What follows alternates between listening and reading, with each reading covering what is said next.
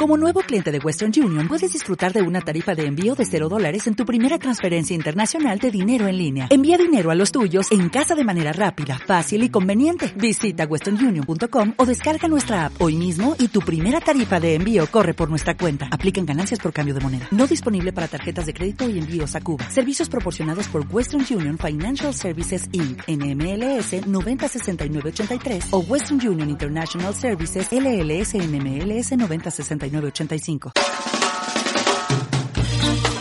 sean todos bienvenidos y bienvenidas, transmitiendo desde las faldas del Cerro Mamayuca. Para las radios libres del mundo. Eh, capeando el calor en la cuenca del Elqui. Prende la radio. E infórmate con lo que está pasando.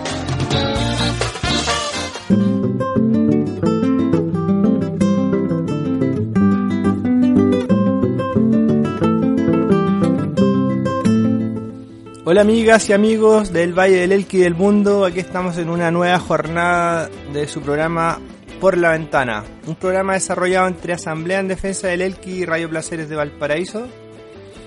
Estamos aquí con los invitados, invitados de costumbre y más una nueva panelista ya que se está sumando al programa. Eh, estuvo en un casting la semana pasada y calificó fue aprobado por el pelado, que sobre todo ustedes saben que es el editor del programa. Y bueno, le dio el visto bueno, así que le damos las gracias por compartir nuevamente con nosotros el micrófono. Ella es Hal. También con, compartimos nuevamente el micrófono aquí con el pelado. Y en las perillas nuestro amigo Cristian, como siempre, poniendo la música y la alegría del programa. Eh, bueno, hoy día nos hemos puesto como tema de conversación hablar sobre culturalidad, hablar sobre cómo nos reconocemos los chilenos, los, los pueblos originarios. Eh, queremos plantear de alguna manera un debate con respecto a este reconocimiento, si realmente tiene que ser institucional, si tiene que ver con un tema espiritual, con un llamamiento del más allá o con algo interno. Eh, bueno, aquí nos vamos a explayar sobre esos temas eh, le damos la bienvenida a los invitados, nos vamos a ir con un tema musical, una pausa musical y luego volvemos con eh, eh, de lleno con, con, con, el debate.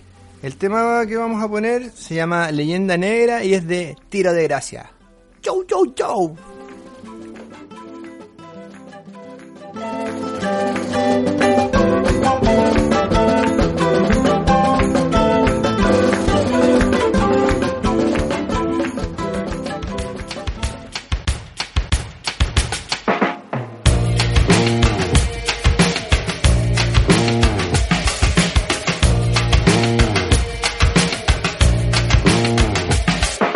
Ayer al amanecer un aborigen de origen que lo rigen. Culpado por la virgen fue golpeado, arrastrado por el lote de soldados. Un sacerdote a su lado aclama, él es un desalmado. El indio en llanto, el santo pleno canto. Con la cruz del espanto eleva voz y hostia. Testigo es el castigo de público eufórico. En el templo del tiempo cierran puertas para dejar todo tipo de venas abiertas. Y fue octubre 12, muchedumbre en goce. Que la muerte sopló, la vida apagó. Hoy voy a sentenciar el derecho a matar frente al juzgado que mi mente ha desatado ah, furia por la lujuria de la injuria del Estado que ha censurado penuria pues ha reemplazado educación por páginas de traición en un libro manoseado de pasado censurado en el antiguo descubrimiento ambiguo acompañado por una cruz bañada por una luz que ilumina hipocresía y regia al Mesías. Vestía traje de culpable y hoy es honorable como el profesor en el silencio esconde horror. El error de dejar matar el pensar. Y en América Latina que camina entre ruinas del olvido que crucifica la memoria y resurrección. Impedida por opinión dando gloria.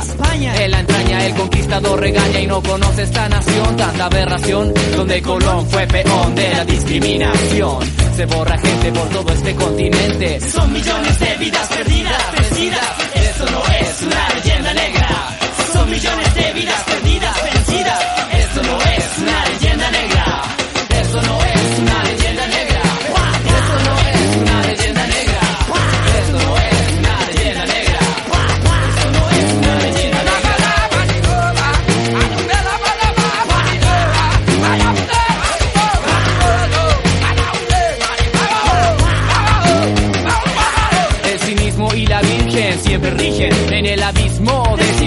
y oportunismo. Un 1492, colonialismo y cristianismo, fusionados para el imperialismo.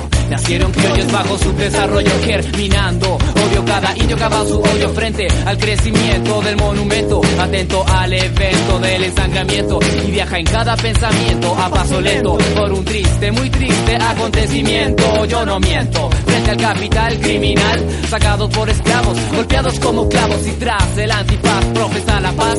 Es Europa la que toma oro en copa y la mente del inocente dopa.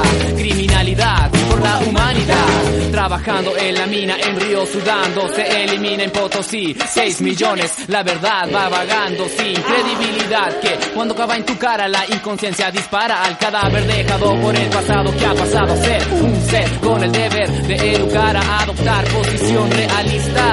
Donde está el conformista en la negra lista? Mientras hubo el suicidio de un indio, se cortó la vena de acumulada pena, pero otro capitalista encabeza la lista. La historia continúa, actúa otro invasor. Yankee interviene, influencia se apodera, el contrabando legal, siempre al mando fatal. Un salvador redentor anuncia el horror, ayudando dictadura, borrando cultura. El nuevo orden en marcha por todo este planeta, con la meta de sumar más estrellas en sus banderas. En la era de guerra, la perra prolifera, creando paz tras montañas de cadáveres, veneno infiltrado por venas de latinoamericanos, unos cegados y otros sanados. Yeah. Esto no es una leyenda negra, son millones de vidas perdidas, vencidas. Esto no es una leyenda negra, hey, son millones de vidas perdidas,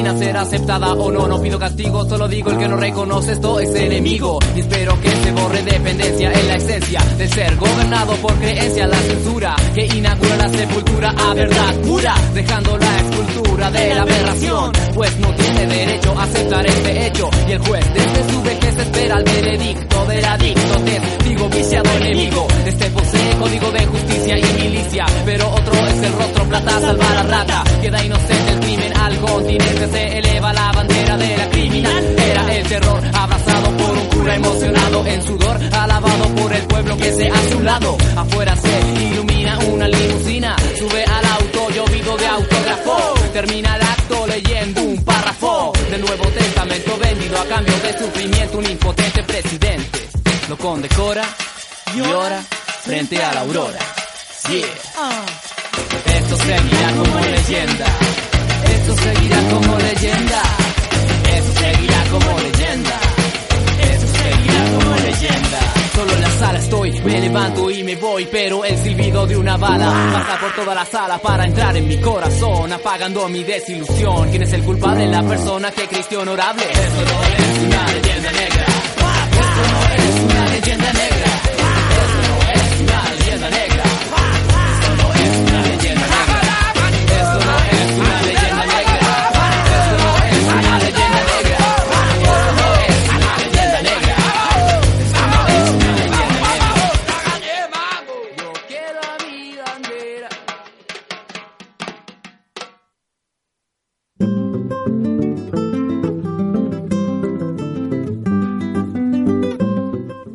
Cabros, eso fue el tiro de gracia.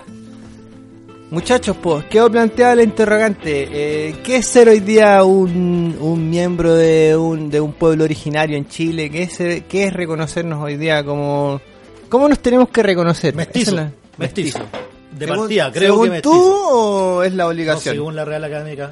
De la lengua. Academia de la Lengua. Oye, ¿les puedo contar una experiencia cortita? Ah, ¿O oiga, no? oye, O- o no, no, eso Ah, me gustó, me gustó. Llegaste oye, oye, entrador. Y, y también es una pregunta para nuestra invitada, porque en el último censo, bueno, yo me considero mestizo, claramente, pero en el último censo yo declaré ser mapuche, porque te dan esa opción en el censo. Eh, y eso, que, que- de esa información de los que nos declaramos mapuche sin ser, eh, sin tener sangre mapuche, o sea, bueno, tenemos Sin sangre la- mapuche Sin como mestizo, Exacto. pero no, claro, no reconocido desde el oficial. Eh, ¿Qué va a hacer el, el Estado con esa información? ¿Cómo la va a analizar? ¿Cuál es la conclusión de esa gente que se siente algo pero que no lo es para ellos mismos? O sea, para el Estado me refiero. Ya, la primera pregunta fue en el censo bueno o en el censo malo. En el más o menos. Está buena la pregunta. Sí.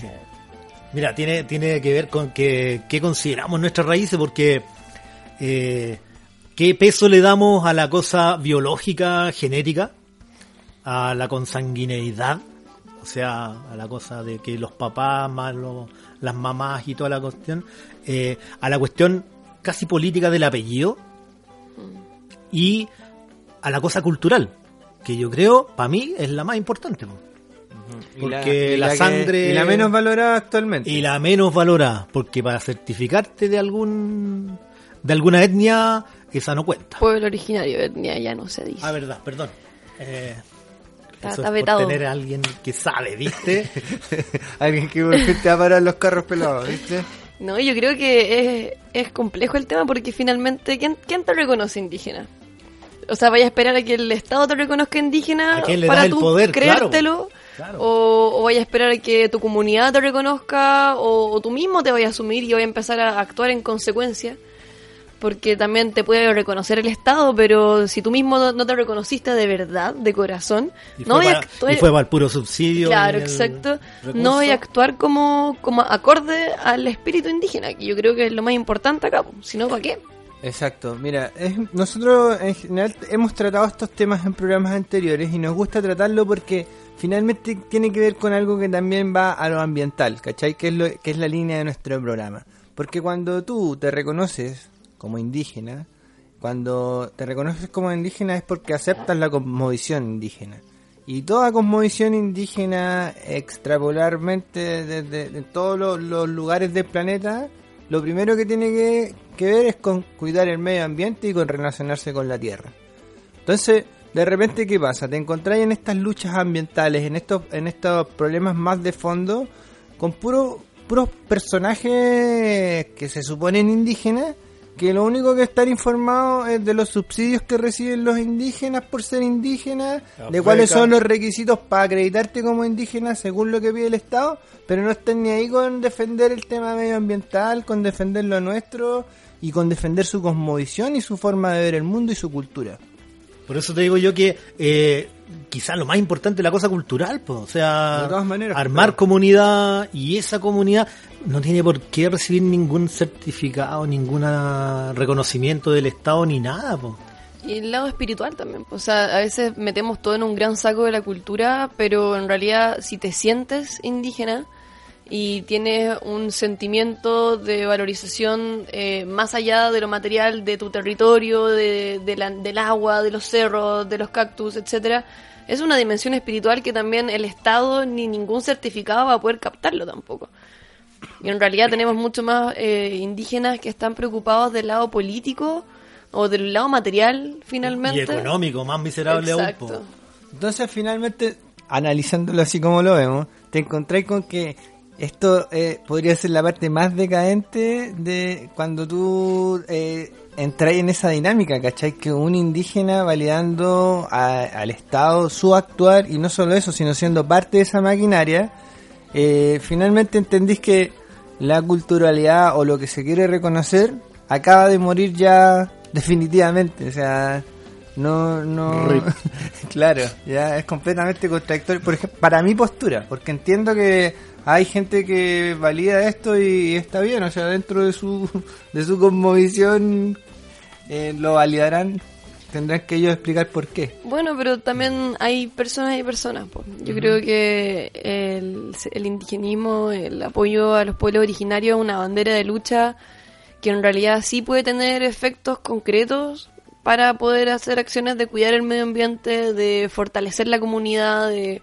fortalecer la espiritualidad también, que es algo que está súper en crisis. O sea, depende de cada uno también. Sí, y, y es re importante que lo consideremos así, o sea que no es una condición sine qua non, porque, mira, eh, tenemos amigos acá que espiritualmente valoran mucho la cosa, ¿cómo podríamos decir? La cosa natural. Eh, Espiritual, po. Espiritual, pero espiritual de por allá, de Asia. Ah, de otros lados, claro. ¿Cachai?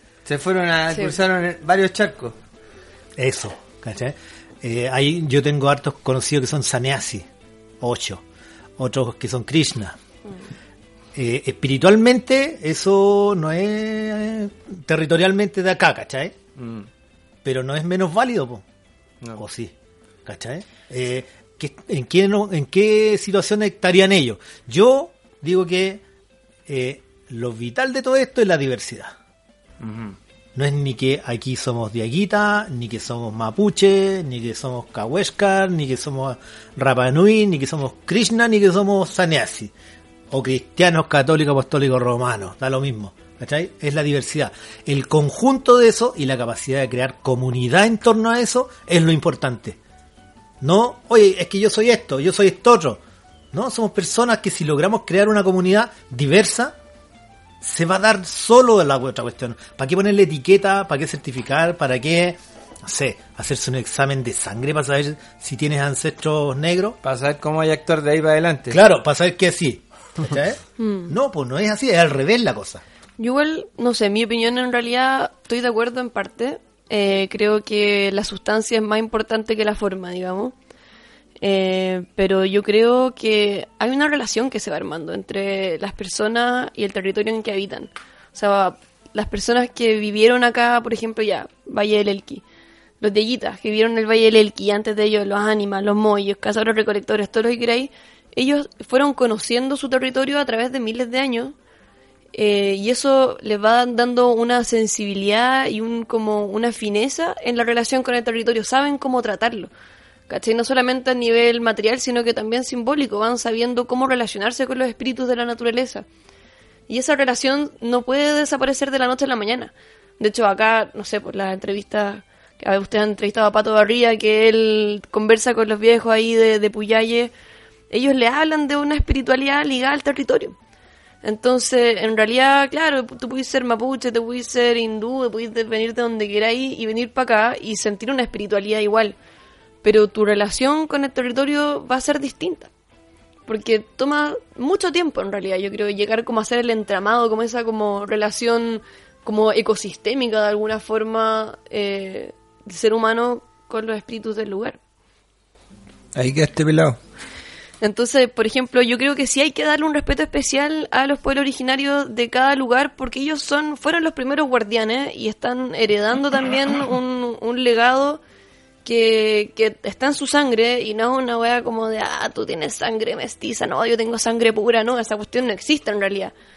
Pero cada uno también va reconociendo qué parte de, tu ancestralidad te hace sentido, cuál es la que te está llamando. Y esa es la que te- también te va a estar diciendo eh, de qué manera relacionarte con el territorio, eh, cómo cuidarlo mejor también. Perdón, ¿puedo- eh, a propósito de eso, eso nos da un chance a nosotros los mestizos que no pertenecemos directamente a una, a una, a un pueblo originario, porque estamos hablando de que podríamos eh, fusionar la palabra espiritualidad con la palabra territorialidad. Eh, la territorialidad en el fondo podría ser nuestra espiritualidad en el sentido de que habitamos un, un lugar, un paisaje común, eh, y logramos eh, desde ahí hacer lazos con un mundo más espiritual, con un mundo mágico y también con la comunidad en la que estamos, siendo o no dieguitas en este caso. Entonces, desde esa, esa visión que tiene Hal, eh, nosotros logramos eh, también pertenecer o sentirnos eh, parte de, por ejemplo, los dieguitas. Eh, y no quedar tan fuera, tan aislados, que es lo que nos pasa a, lo- a los mestizos hoy en día. Por lo tanto, la palabra territorialidad creo que tiene mucho que ver con eso, con sentir una espiritualidad en base al lugar que tú habitas, o que, que eres el morador de ese lugar y comienzas a enraizar en él, po, ¿ya? Más allá de, solamente transitar por ahí, explotarlo, eh, usarlo, eh, empezar a comunicarte desde otra, desde otra manera, con ese entorno, que es lo que lo- estas personas más ancianas empiezan a, a enseñarnos también em, el tema de, por ejemplo, conocer eh, a los cactus, conocer a los cerros, los sitios de poder y todas esas cosas que pueden sonar un poquito a literatura chamánica, pero que no, que aquí está súper vigente. Bueno, aprovechamos de mandar un saludo a nuestro maestro de la ciencia oculta, Pato Supay. Eh, gracias por todos los conocimientos y por, bueno, descolonizar nuestros sentidos, que creo que tiene que ver con el contexto aporte, de este, de este, precisamente de este programa y que, bueno, vamos a seguir redondeándolo en los próximos capítulos. No. Perdón, en los próximos bloques y próximos capítulos también. Eh, ahora nos vamos a ir con un tema de 8 bolas y el tema se llama Lautaro Rock and Roll. Espero que Cristian lo ponga después del programa.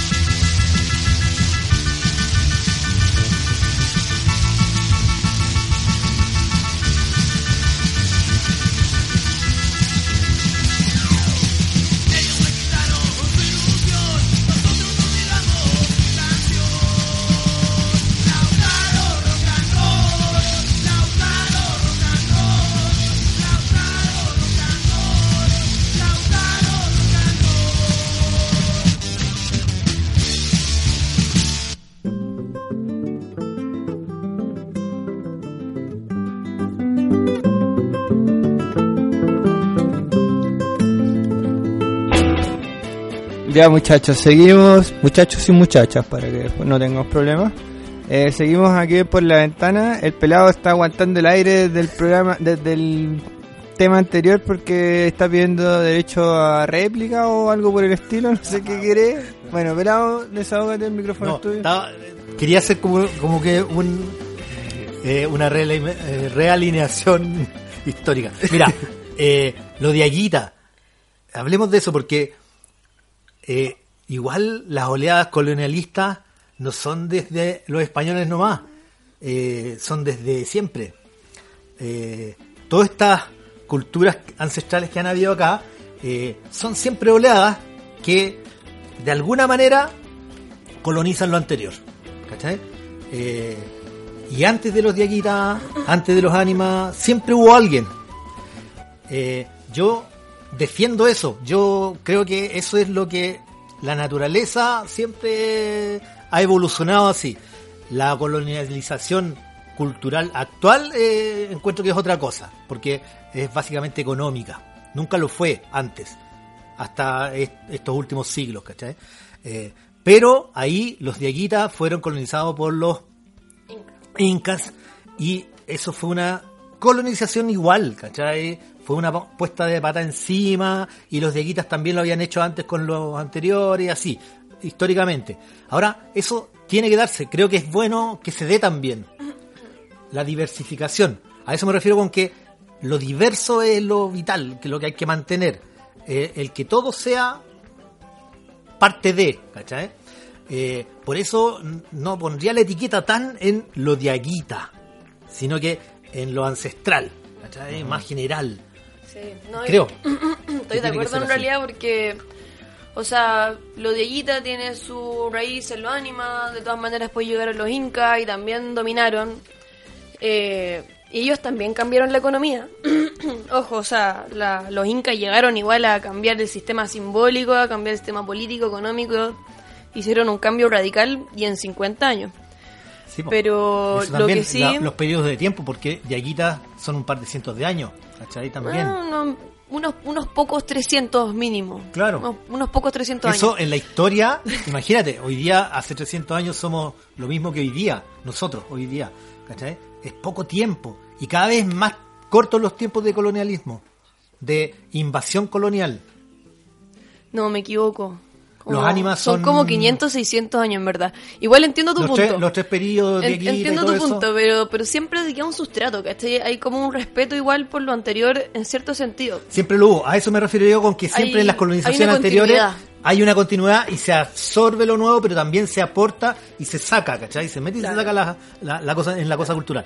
Pero la colonización actual de Occidente no, no tiene nada de Es eso. como un ¿cachai? borrón y cuenta Es nueva. un borrón y cuenta nueva, exactamente. Ese es el problema, creo, y, hoy día. y es compárate con los ideales europeos, gringos, o sea, bl- blanquéate, eh, cambia de, de idioma, o sea, todo. Olvida toda tu cultura, Exacto. todo lo que sabes de antes y esto es lo bueno. Y, y desacralízate. Yo creo que eso es lo que iba yo en realidad, como tu relación espiritual con el territorio es, es muy importante. Yo creo que los incas, que fueron los que más llegaron a impactar acá en tiempos precolombinos, no, no cambiaron todo a nivel simbólico. En realidad agregaron ciertas cosas, pero hubo una especie de, de- comunión también.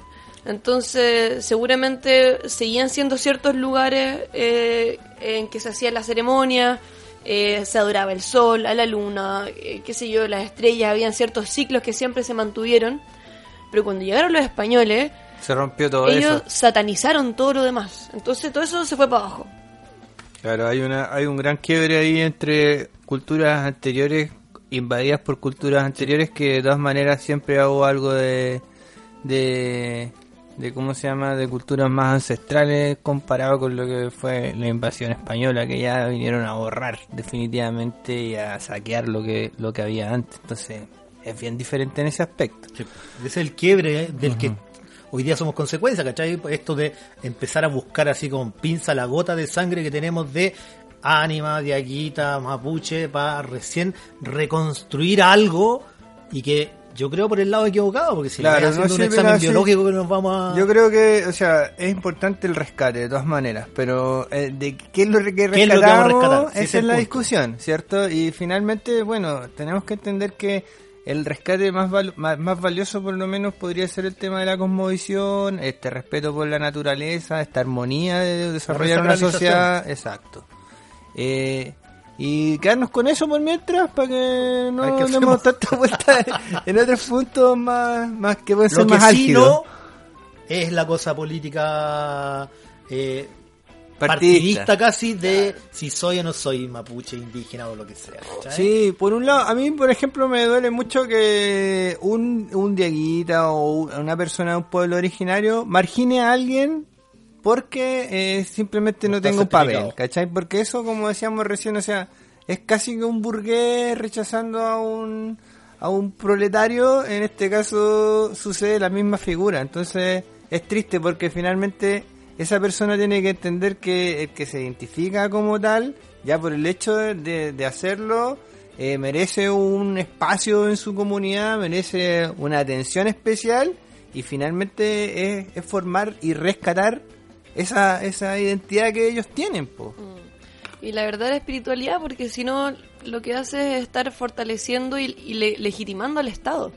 O sea, como que tú permites que el Estado decida quién va a ser tu hermano de Aguita y quién no. Cuando en realidad, si tú te relacionas de persona a persona, espíritu a espíritu, puedes ver al otro, sentir al otro y decir, sí, loco, tú eres mi hermano, estamos en esta tierra, me, me ayudáis a cuidarla, vamos a hacer comunidad, bacán, démosle. Y no, no, a ver, ¿dónde está tu carnet? ¿Cachai? A propósito de eso, yo tengo otra pregunta para el panel, ya que no me contestaron la primera. Voy por la segunda. ¿Ustedes creen que mm, eh, los pueblos originarios debieran estar dentro del Estado, ser parte del Estado? debieran ser un Estado aparte del Estado chileno o no debieran ser es, ninguna de esas y tener otra forma ancestral de organización y de Personalmente administración creo que- del territorio. Personalmente que creo que hay que postular a que no haya Estado y por lo tanto no deberían ni ser parte ni nada. Pero, en, de- dadas las condiciones actuales, yo creo que hay un confederalismo. ¿eh? Eh, nación mapuche, nación de Aguita, nación Sí, Rapanui. Sí, es lo Tal que se necesita, yo creo. Igualdad. Sea, Exacto, Sin o- jerarquía. En términos, en términos claros, la igualdad bien entendida, ¿cachai? ¿Y cómo se relacionan con el Estado esas naciones? Lo que pasa es que el confederalismo tiene ci- ciertas reglas, ¿cachai? ¿Qué, ¿Qué significa que haya una nación mapuche? Significa autodeterminación, territorialidad, cosmovisión, todo eso independiente. Lo que ellos quieran, aparte, ¿cachai? Es como la idea de los bolivianos, un poco eso. Por ahí, por ahí, un poquito más que eso, diría yo. Bueno, antes que llegaran los ingleses a, a Norteamérica, eh, había algo similar entre los pueblos ancestrales de allá. po. Habían distintos pueblos y se reunían cada cierto tiempo y, y conversaban temas que eran contingentes para todos, pero de, man- de una manera horizontal en el fondo. No hay uno que te esté absorbiendo eh, como un modo imperialismo. O sea, el, el Estado funciona de manera imperialista con todos los pueblos originarios en realidad. Por eso no debiese ser Estado, sino que es solo una confederación, ¿cachai? En donde todos nos reunimos como naciones a determinar leyes, comillas, nacionales, ¿cachai? Territoriales más grandes. Bueno, yo como propuesta, ya que el pelado cree que es el único que da propuesta, eh, ah, propongo asambleas todo el rato. Es lo que es lo que nos Es que, convoca. es que la asamblea territorial lleva a la nación y lleva a la confederación, ¿cachai? Si es el, el camino, Ya. desde la base. Está todo unido. Bueno, bien pelado, siempre como tú uniendo todos los hilos. Ya, nos vamos con un temita que correspondería a No queremos paz. Este es un tema que lo puso el pelado, para que lo sepan ustedes. Sapeado. y del grupo Sin Ley.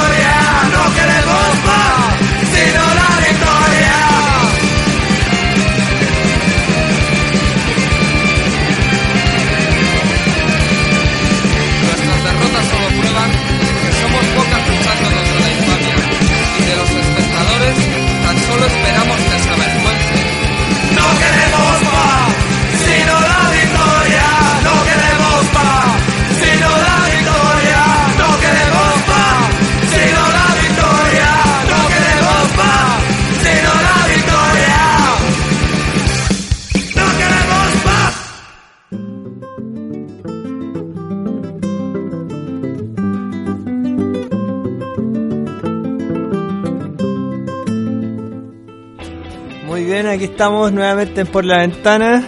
Retornamos después del temazo que se puso el pelado. Eh, estamos hablando sobre culturalidad, estamos hablando sobre pueblos originarios con nuestros amigos aquí presentes. Y bueno, eh, un poco muchachos, eh, ¿cuál sería ahora el- Mira, hablemos sobre alternativas, po. o sea, criticamos harto, Mm. pero generemos alguna posibilidad de salida a este entuerto. Eh, iba a hablar del conversatorio que se viene. Sí, el 7, 8 y 9 de febrero en Alto del Carmen va a haber un conversatorio, el tercer conversatorio de Ayita, de la Nación de Ayita. Eh, esta es una instancia como para poder reunir a toda la gente de Ayita eh, para poder conversar temas atingentes que tienen que ver con nuestro pueblo en la actualidad, poder también difundir un poco entre toda la gente lo que es la cultura, lo que es la cosmovisión, lo que son las tradiciones ancestrales también, porque en realidad hay mucha gente que se legaliza de allita y que poco sabe de la cultura y que tiene curiosidad, quiere saber más, entonces es una instancia para eso, por eso es un conversatorio, pero en realidad eh, este conversatorio tiene un giro político eh, bien importante y por eso estoy haciendo este esta convoca estoy haciendo este llamado porque se van a elegir representantes de la nación de Ayita a nivel nacional. Entonces, lo más probable es que estas personas sean luego nuestros representantes en el Ministerio Indígena, en el Consejo de Pueblos Indígenas, que se están ahora tramitando para legalizar estos, estas dos instituciones. Y finalmente, bueno, lo que conversamos de cuánto, qué tan politizado está el movimiento indígena. Y esta instancia, 7, 8 y 9 de febrero, se, va a, se van a decidir los representantes políticos. Entonces, si queremos que hayan representantes que estén guiados por la cosmovisión, por la espiritualidad, por el cuidado del territorio de nuestra Pachamama, Lipachay, eh, elijamos bien. O si no, vamos a tener presente gente que va a estar más preocupada de los puestos de gobierno, de con quién con quiénes transar dentro del gobierno, que cuántas lucas están pagando. Entonces es delicado el tema ahí. Mira, y aclaremos porque siempre hablamos de esto en este programa de lo político. Eh, no es que estamos contra lo político, ¿no es cierto? Estamos contra lo político partidista, que es Exacto. esto de el cuoteo, de cuántos para la DC, cuántos para el PS y eh, la cuestión, que la derecha no se meta. Claro, no es una, un dato de la realidad también, pero eh, no es que estemos en contra de la política, porque la política es todo lo que vamos a lograr hacer a partir de nuestras ideas. Eh, la política partidista y el cuoteo es lo que es la degeneración de esta cosa. Exacto, en realidad todo es política, esto mismo que estamos haciendo ahora. Pero también yo creo que en el mundo indígena los líderes, si bien son líderes políticos, porque están representando a un pueblo, eh, tienen que ser guiados espiritualmente. Entonces cuando eso se pierde, cuando hay un corte o, o se pretende a veces juntar las dos cosas, que tampoco es posible, no puede haber un, un, no sé, un sacerdote que a la vez sea presidente, por ejemplo. Tienen que haber figuras que, que sea- sean más o menos limpias, la una de la otra.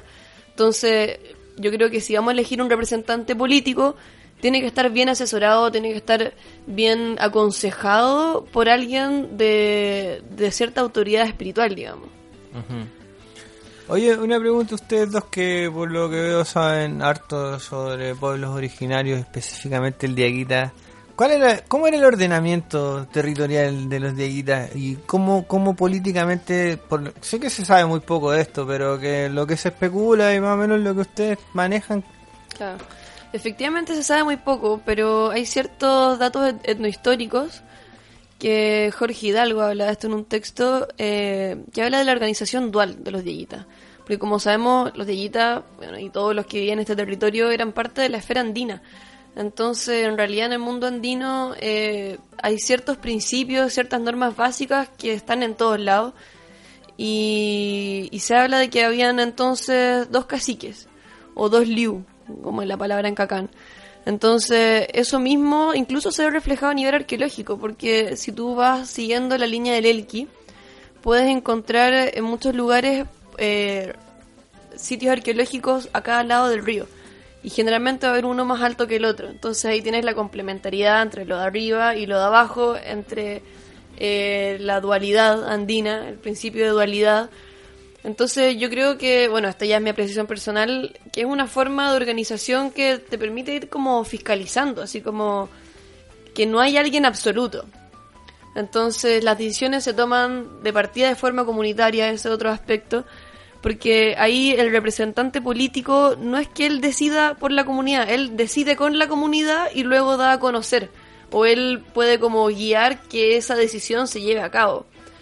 Pero es como algo mucho más comunitario, aquí el individuo no es el principal, la unidad básica es la Es comunidad. la comunidad. Mira, por eh, ejemplo, perdón pelado que te interrumpa, pero considerando eso que tú acabas de mencionar, ¿calza dentro de eso que hoy día un líder como Diaguita vaya y se... si se entiende, creo yo que si se entiende lo que dices, al, que quiero entender eso, eh, en donde, igual que en las asambleas, tú no eres, no eres más que un vocero, eres el mensajero de lo que la comunidad decide, ¿cachai? Exacto. Entonces, como, como tal, tú no te puedes mandar las partes allá, sino que es un mandato que te dan para cierta cosa y en ciertas condiciones y en cierta época, to- toda una serie de cuestiones. Pero para entender esta cuestión, nosotros nos tenemos que sacar el chip de la votación, del presidente, el secretario, el, tesorero, ¿cachai? Mm, Tenemos que cambiar el chip.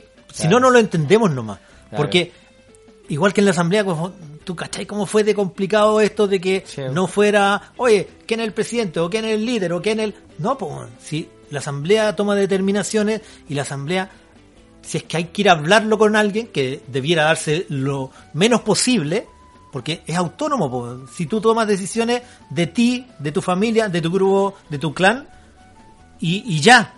No tenéis por qué pedirle permiso a un presidente, a un fiscal, a un policía.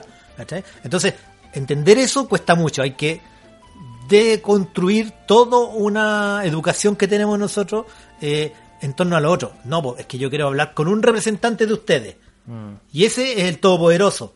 No, pues, no existe ese man. Y es que en realidad tenemos que descolonizarnos nosotros mismos primero, porque podemos tener todos los papeles de indígena y todos los títulos a nivel internacional, si querí, porque también eso sucede, hay políticas internacionales respecto al indígena, pero finalmente si tú no te comportas de acuerdo a la cosmovisión o a los principios sociales indígenas, entonces siempre le voy a estar cagando y te voy a estar re- re- como relacionando con las autoridades, con el gobierno, con todo, de una manera colonial en realidad.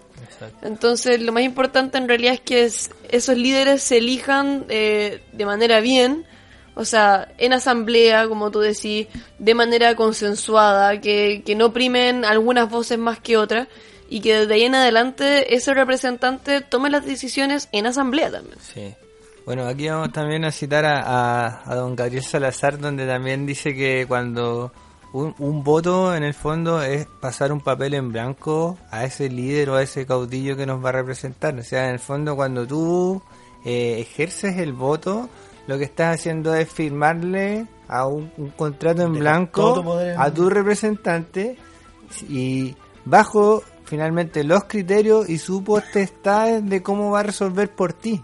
Y ese es uno de los grandes problemas que presenta hoy día la política nacional y mundial. Que en el fondo le pasáis todo el poder y le decís a un personaje X que te mostró una, una pincelada de cómo él ve el mundo, para que ya, toma, ahí está todo el poder, tú administra, tú haz lo que queráis y yo ya cumplí con mi deber cívico, soy un ciudadano que no como los que rompen el sistema o son anarquistas, por el contrario, contribuyo con mi voto. Pero finalmente queda así, es eso, o sea, le endosáis la responsabilidad a otro personaje y tú te laváis las manos y te vais para la casa, esperando que él actúe de la mejor forma ilusamente. Claro, y tú, tú estás validando eso cuando, creo yo, cuando aceptas eh, las condiciones, ¿cachai? De un representante único y que sea la voz mandante para entenderse con el Estado. eh, y la única solución, creo yo, para no caer en eso es primero generar comunidad, una base de decisión, ¿cachai? Autónoma, y ahí pueden haber representantes o voceros. Y además que yo creo que lo complicado también es que una vez que entra alguien que representa un grupo, entra al gobierno, empieza a lidiar no con la política, sino con la política partidista, como decías tú. Entonces ahí los tráficos de influencia y todo en realidad no te, te coartan toda tu libertad y toda tu autonomía de alguna forma, o la, la poca autonomía que puedes tener dentro de este sistema, y te comen. po. Entonces, en realidad, por eso yo creo que es muy importante que al lado de un líder político haya un guía espiritual, que le vaya recordando constantemente cuál es su lugar en el mundo, cuál es su lugar en su comunidad, y pueda darle como un sentido de, realidad, de perspectiva dentro de esta maraña política partidista que estamos viviendo. Ok. Ya, bueno, cerramos este bloque y nos va a quedar un último bloquecito donde ahí vamos a hablar precisamente de lo que mencionáis como más a fondo que es el tema de espiritualidad y de dónde debería el pueblo originario eh, sustentar sus bases. po. Así que luego les develaremos esos misterios. Esos misterios de la vida. Nos vamos con un temita que sería eh, cuarto centenario que es de los fabulosos Cadillac.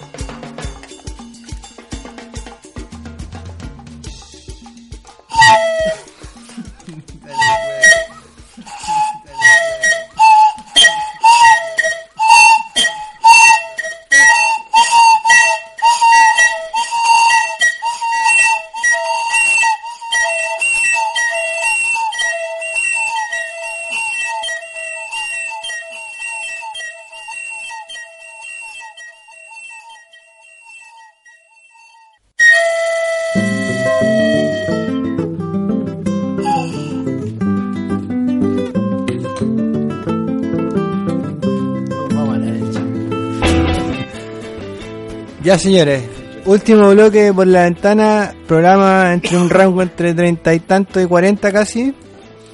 Eh, mandamos un saludo a nuestros queridos amigos radialistas que han pasado por este por este estudio de grabación, eh, entre ellos a nuestro amigo Mauro Ramos, a nuestra queridísima amiga la Alejandra, a Pato Subay, a Don Samuel y a tantos otros que nos han acompañado Monito. Monito, eh, Rada. Radavansin, Maharaj, nuestro nuestro albacea y otros más. Pues. Muchas gracias por también haber participado de este programa, de hacerlo más ¿Estamos terminando ameno. para siempre? No, pues Ah. estamos mandando saludos pues, pelado para que Ah, vuelvan y para que escuchen también el programa. epitafio.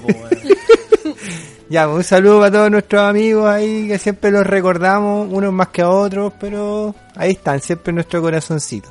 y algunos que se queden ahí nomás. Ya, sí. Bueno, para terminar el programa, bueno, eh, dentro de lo que hemos estado hablando de, de pueblos originarios, eh, le hemos dado harto el tema de la espiritualidad, pero finalmente, ¿qué es la espiritualidad? ¿Por qué le damos tanto a esto? ¿Por qué queremos, cuál- por qué ocupamos tanto esta palabra? Como, no sé si es una Ya. muletilla, es un... Démosle la palabra a nuestra nueva panelista y que nos hable de esto que nosotros decimos resacralización, po. o descolonizar los sentidos. Ah, sí. Bueno, en realidad es un tema del que se puede hablar mucho y se puede hablar mucho en vano también. Todo un tema aguas, aguas turbias, digamos. Sobre todo hoy en día, en realidad, en que la espiritualidad está tan manoseada, o sea, los mismos bailes chinos. Ustedes estaban recién haciendo el sonido de la pifilca ahí, o sea, de, de los... Tratando, tratando. De las cañas. Sin mucho logro. Entonces, en realidad ya tenemos el legado ancestral de los bailes chinos, pero ¿a qué le estamos rezando? Entonces, estamos vivimos hoy en día en una época de sincretismo y de mucha ignorancia, mucho olvido. Y yo creo que lo que está más olvidado en realidad quizás son la- los rituales mismos, la- las formas de la espiritualidad. Pero em, desde mi punto de vista, en realidad lo, lo principal es, es la relación íntima, sincera, pura, eh, completamente etérea o de corazón con la naturaleza, con el sol, con la luna, eh, con los cerros, con las rocas, los, cactus acá también. Eh, para mí tiene que ver con todo lo que uno siente. Y todo lo que uno siente que puede hacerlo más puro también, porque uno puede sentir también un montón de pelotudeces también sobre cualquier cosa, porque, porque en un taco y te sentiste no sé qué. Pero en el fondo yo me refiero a lo que es lo más puro, a lo más íntimo, a lo que finalmente va guiando nuestra vida, va guiando nuestras decisiones más importantes en nuestra vida. Entonces, bueno, en el mundo andino, eh, algunos de los elementos más básicos son, como decía, eh, el ir con en los ciclos solares, ciclos lunares. Eh, la relación con la tierra también tiene que ver con los ancestros, porque los abuelos, los, los seres queridos que se han ido, los, los mayores, no, no se mueren realmente, sino que quedan ahí en nuestro territorio, quedan guardados en la memoria de los cerros. Se dice que los seres, nuestros abuelos más importantes que hicieron grandes hazañas, hicieron algo por, por nuestra comunidad, por nuestra, por nuestro, nuestra familia, eh, quedan ahí, se convierten en cerros, en rocas, en cactus y nos van acompañando realmente en el día a día. Y puede que hoy en día lo invisibilicemos y no seamos capaces de relacionarnos con ellos de una manera espiritual, pero ahí están y en la medida que uno va despertando la conciencia, uno va despertando el corazón a estas a estas cosas que están más, más cercanas a uno y que están en la misma tierra, eh, hay, hay algo que se va despertando y algo que se va sensibilizando cada vez más al punto que podemos empezar a soñar, podemos empezar a, recordar en nuestro corazón eh, sentires que son heredados de alguna forma o que son aprendidos a través del territorio del paisaje. Eh, bueno, por lo mismo, antiguamente la figura del chamán era súper importante. Yo creo que era, ese era uno de los, de los guías que, que podían guiar, que podían aconsejar a los líderes políticos. Y estos chamanes de dónde tomaban sus fuerzas, de lugares de poder, de animales de poder, eh, y todo eso lo podían operar a través de una ritualidad que puede estar más o menos perdida, pero hoy en día si vamos entendiendo la conducta, podemos eh, ojalá compartir con algún animal de poder, eh, como el jaguar, como el cóndor, como algunas aves, incluso el cernícalo, eh, las lagartijas también son muy importantes, las serpientes, entre otros animales, podemos ir entendiendo por qué eran tan importantes en realidad. O sea, tenemos mucho que aprender de ellos a nivel de, de actitud, de conducta, pero hay formas de conectar más con ellos. También está el tema de las plantas. Hay ciertas plantas de poder que aquí se sabe que existían. eh, y ellas hacían un canal directo con los otros mundos en realidad. En el mundo andino se divide eh, las esferas, el mundo de arriba, el mundo, este mundo en el que habitamos los seres humanos y el mundo de abajo. Y a cada uno corresponden distintas, distintos como eh, ámbitos, podemos decir. El de abajo es el mundo de los muertos, por ejemplo, de los ancestros, el mundo del pasado, de, todo lo que, que ocurre por debajo, hacia arriba hasta el mundo de las ideas, de los ideales, eh, y hacia allá vamos de algún modo también. Eh, y acá mismo, si lo podemos ver también en el paisaje, el río Elqui es un eje que conecta el este con el oeste. El sol nace en el este, el sol naciente, y va hacia el oeste. Entonces nuestro río Elqui de alguna forma va imitando el curso de los astros, del sol, de la Vía Láctea incluso, que va en el mismo sentido.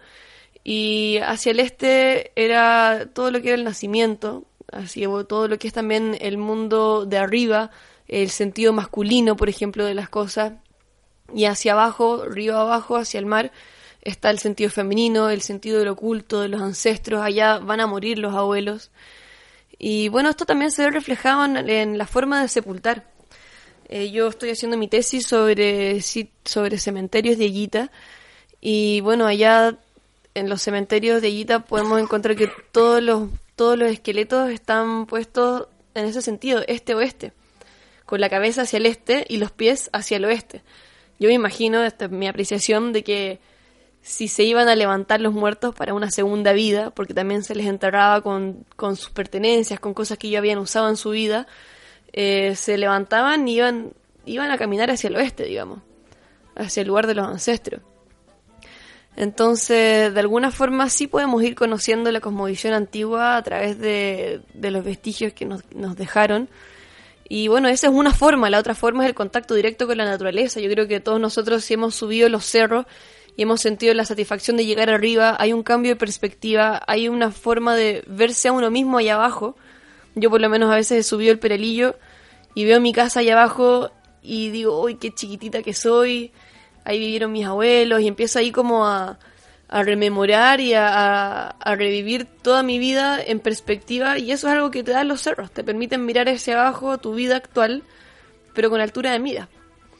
Entonces, en realidad yo creo que hay muchas formas de, de conectar con la espiritualidad. eh, hay unas más complicadas que otras, hay algunas más sincréticas que otras. Hay muchos dieguitas, por ejemplo, que sí siguen los bailes chinos y ellos en su intimidad le dan un sentido espiritual ancestral y lo conectan con el sol, con la naturaleza, con, el, ras- el rasguido del, viento en, en, en las pifilcas, por ejemplo, a que muchas melodías vienen del río, que los- las cuentan el, el viento entre las hojas. Eh, pero hay muchos otros que en realidad van a rezarle a la Virgen y- o repiten el rito de manera automática. Entonces, ¿dónde está la espiritualidad en realidad? ¿Está, está en el rito mismo o está en la intimidad? Bueno, no sé, en verdad se puede decir mucho del tema. Bueno, pero estaba bien interesante. Chucha, vamos a tener que vender este capítulo. man. Sí. Vendamos publicidad. bueno, amigos, ¿Estamos eh, cerrando? Sí, ha llegado ya el final de nuestro programa. Eh, doy las gracias nuevamente a los a los panelistas invitados o más bien ya digamos parte del Estable. del, del, del staff. Y bueno, nos veremos en una próxima oportunidad. Eh, muchachos, yo no sé si ustedes quieren agregar alguna consigna de lucha, algún reclamo o algo para finalizar el programa. Eh, Saludos. Sí, quiero, quiero hacer un llamamiento en realidad a que todos aquellos que tengan el certificado y a los que no lo tengan también, porque esto es ámbito de todos los mestizos en realidad, porque somos todos mestizos, que tratemos de ser reales y, y sinceros de desde dónde nos estamos reconociendo. O sea, si vamos a tomar la decisión de reconocernos indígenas, que sea al- algo que sirva para el resto en realidad, porque así como el certificado te da un derechos especiales, aprovecha esos derechos especiales para compartir eh, hacia afuera y proteger el territorio que es de todos, la naturaleza que es de todos, para enseñar de comunidad a los que no están reconocidos o que todavía no, no han sido tocados por esto. Y que todo lo que se haga en el ámbito de la política que pueda salir del corazón realmente de una manera horizontal, respetuosa, en respeto de, la ancestralidad, más allá de lo que nos estén tratando de imponer desde, desde el gobierno. Creo que eso es lo que, lo que vale. Y que podamos también respetar a los que saben más. Eh, hoy en día, por ejemplo, hay una mujer ahí en el norte que habla cacán, es Karen Sunilda, y muchos la, muchos la desconocen porque por, por, por ignorancia en realidad o por miedo que haya alguien que sabe más. Entonces creo que el camino de, de- del ser indígena tiene que ver mucho que ver con la humildad y con el reconocimiento. Así como hemos querido que nos reconozcan a nosotros, tenemos que aprender a reconocer a, a aquellos que han recordado, que han heredado cosas, saberes, y que podamos compartirlo realmente. Muy bien, pues. Muchas gracias. Bueno, eso sería, nos despedimos con unos con unos pifil- pifilcazos pelados. No, pues sí.